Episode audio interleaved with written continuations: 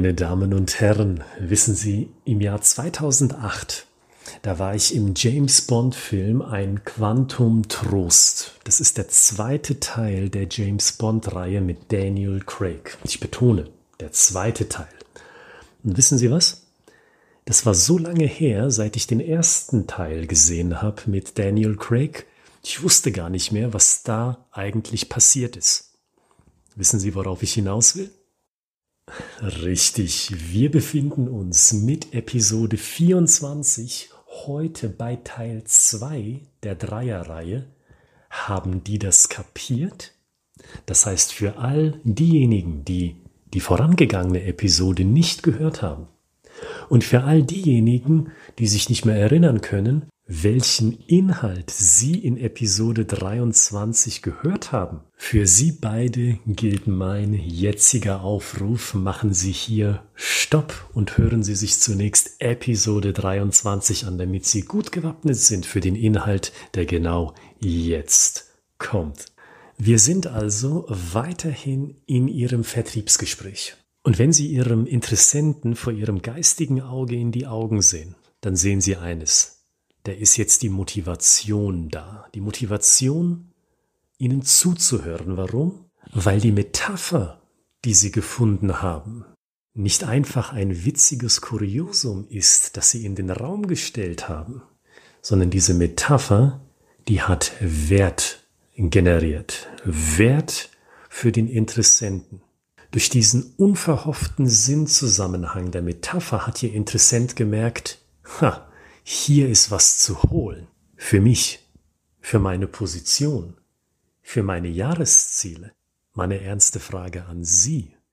Diesen Meilenstein beim Kunden zu erreichen, das ist doch auch ein Meilenstein und ein Wert für Sie, oder? Weil ich bin mir sicher, jeder von uns hat sich schon gefragt, im Verlauf eines Vertriebsgespräches nämlich, Mensch, kann ich nicht nochmal lieber von vorne anfangen, weil ich glaube, die ersten Minuten, die habe ich jetzt versemmelt. Mit der Metapher hingegen, die einen Wert ausdrückt für ihren Kunden, haben sie es eben nicht versemmelt. Da haben sie das Tor im Gegenteil weit aufgestoßen, dass ihnen der Interessent auch in den nächsten Minuten zuhört. Wie machen sie das? Was braucht der Interessent noch, wenn Sie mal überlegen? Für sich selbst. Überlegen Sie mal in diesen Sekunden selbst mit nach. Was braucht Ihr Kunde noch? Richtig, Details weil die fehlen in der Metapher noch. Und da bin ich mir sicher, Hand aufs Herz, da denken einige von Ihnen, oh super, der Herr Gritzmann, der gibt mir jetzt das Go, die Erlaubnis für meine Zahlen, Daten und Fakten, weil das, technische Details, Features, das sind doch die Details, von denen der Herr Gritzmann spricht. Und da sage ich, oh, passen Sie mal auf, ob das die richtige Strategie ist. Ich sage nämlich, in den meisten Fällen ist sie das nicht. Denn überlegen Sie mal, mit wem Sie es in der Regel zu tun haben, wenn Sie Ihre Dienstleistung oder Ihr Produkt verkaufen. Beantworten Sie mal die Frage für sich selbst. Mit wem haben Sie zu tun? Auf welcher Management-Ebene bewegen Sie sich da, wenn Sie an Ihre Ansprechpartner denken? Da ist doch bestimmt ein Head of Sales mit dabei. Da ist ein Einkäufer mit dabei. Da ist eine Marketingchefin mit dabei. Da ist vielleicht sogar direkt die Geschäftsführerin mit dabei. Und jetzt fragen Sie sich mal ganz ehrlich, was interessiert diese hohen Management-Ebenen Features? Ganz ehrlich, was interessiert diese Management-Ebenen Features, wie etwas genau funktioniert? Meine Meinung ist relativ wenig, weil im Vordergrund primär eine andere Qualität wichtig ist. Was diese Management-Ebenen kapieren wollen, ist, wo verbessert dieses Produkt oder diese Dienstleistung meine Zahlen für das Ende des Jahres. Merken Sie den Unterschied? Auf unsere Dienstleistung Storytelling bezogen, glaube ich, solche hohen Management-Level interessiert nicht die Tatsache, dass wir sehr interaktive Workshops durchführen, die bis zu zwei Tage dauern können und dass wir nach dem Workshop jedem Teilnehmer oder jeder Teilnehmerin die Möglichkeit geben, die gefundene Story in einer Review-Schleife noch einmal zu verbessern. Das sind Features. Und das hilft dem oberen Management wenig. Ich bin sogar ganz ehrlich und sage, das ist dem oberen Management piep egal.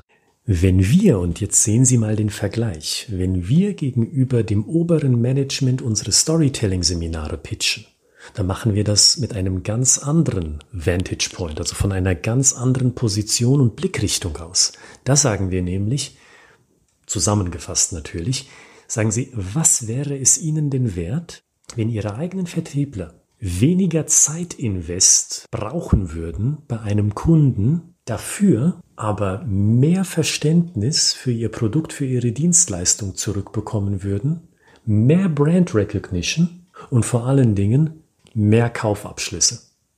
Ich bin mir sicher, und ich weiß es, weil ich selber in diesen Vertriebsgesprächen drin sitze, logischerweise, dann in diesem zweiten Fall denkt sich der Entscheider auf hohem Management-Level, aha, das habe ich kapiert. Die sparen mir Zeit mit Storytelling. Und Zeit ist im Endeffekt Geld. Und wenn ich Zeit sparen kann in meinem Bereich, sagen wir jetzt Vertrieb, und wenn ich Geld sparen kann in meinem Bereich, dann sieht das am Jahresende sehr gut aus für meine eigenen Zahlen, die ich nach oben an meine Hierarchie schicken muss. Verstehen Sie? Deswegen könnte eine Story auf diesem zweiten Level haben, die das kapiert lauten. Sagen Sie, Herr Entscheider auf dem hohen Management-Level, sagen Sie, was wäre es Ihnen wert, wenn Ihre Vertriebler in der Mehrheit nun zu Ihnen hinkommen würden und sagen würden, ich habe einen Abschluss erlangt, nicht erst nach dem zweiten Treffen oder nach dem dritten Treffen, sondern bereits beim allerersten Kundenkontakt, weil mit Storytelling die Kunden, die Interessenten spontan verstanden haben, was wir machen, wo der Mehrwert für mich und mein Unternehmen liegt. Und mit der Story habe ich sogar verstanden, warum meine größten Zweifel, die ich gegenüber dem Kauf habe, beseitigt werden können. Herr Entscheider, Frau Entscheiderin, was wäre Ihnen diese neue Realität wert? Sie sehen, in diesem Fall fokussiere ich mich auf eine kurze Story. Und nicht nur auf eine kurze Story, sondern auch auf eine Story, die das Negative ausklammert. Wenn Sie regelmäßiger Hörer dieses Podcasts sind, wissen Sie, normalerweise beginnen wir mit der negativen Welt, wenn Sie es so wollen, innerhalb der Story. Klammern wir diese negative Welt für dieses Beispiel einmal aus, gehen wir sofort zum positiven Aspekt und machen wir die Story ganz, ganz kurz. Einfach nur zum Test, damit Sie ebenso einen ganz minimalen Zeitinvest haben, Sie, die Sie diese Story beim Hören dieses Podcasts mit konzipieren. Fragen Sie sich mal, wie sieht dann diese Story für Ihren Fall aus? Wenn Sie nicht mit Features verkaufen, sondern mit tatsächlichen Wertigkeiten für eine hohe Management-Ebene. Wie Sie sehen, das können nur ganz wenige Sätze sein aus dem operativen Alltag eines Unternehmens gegriffen, die aber massive Relevanz besitzen für einen Head of Sales, eine Marketingchefin und so weiter und so fort. Welche wenigen Sätze können Sie konzipieren, wo der Entscheider dann sagt, boah, das habe ich auch kapiert. Schreiben Sie es auf, kombinieren Sie diese zweite Stufe von heute natürlich mit dem Bild, mit der Metapher aus Episode 23 und schon haben Sie zwei Drittel der Wegstrecke absolviert und die dritte und abschließende Wegstrecke Teil 3 von Haben die das kapiert folgt am Freitag.